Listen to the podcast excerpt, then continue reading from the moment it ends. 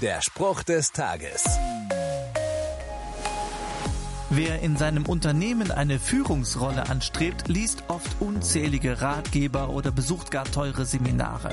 Dabei gibt's bereits ein Buch, das selbst in Sachen Karriereberatung einiges zu bieten hat. Die Bibel. Jesus höchstpersönlich geht mit gutem Beispiel voran. Als sich seine Jünger über die Rangordnung untereinander streiten, sagt Jesus, wenn jemand der Erste sein will, soll er der Letzte von allen und der Diener aller sein. Das ist ein richtig wertvoller Coaching-Tipp. Chef sein heißt nicht einfach der Größte sein zu wollen. Chef sein heißt in erster Linie demütig zu sein. Mit anderen Worten, wenn ich Chef bin, sollten meine Mitarbeiter nicht für mich arbeiten, sondern ich sollte für meine Mitarbeiter arbeiten. Der Spruch des Tages steht in der Bibel. Bibellesen auf bibleserver.com.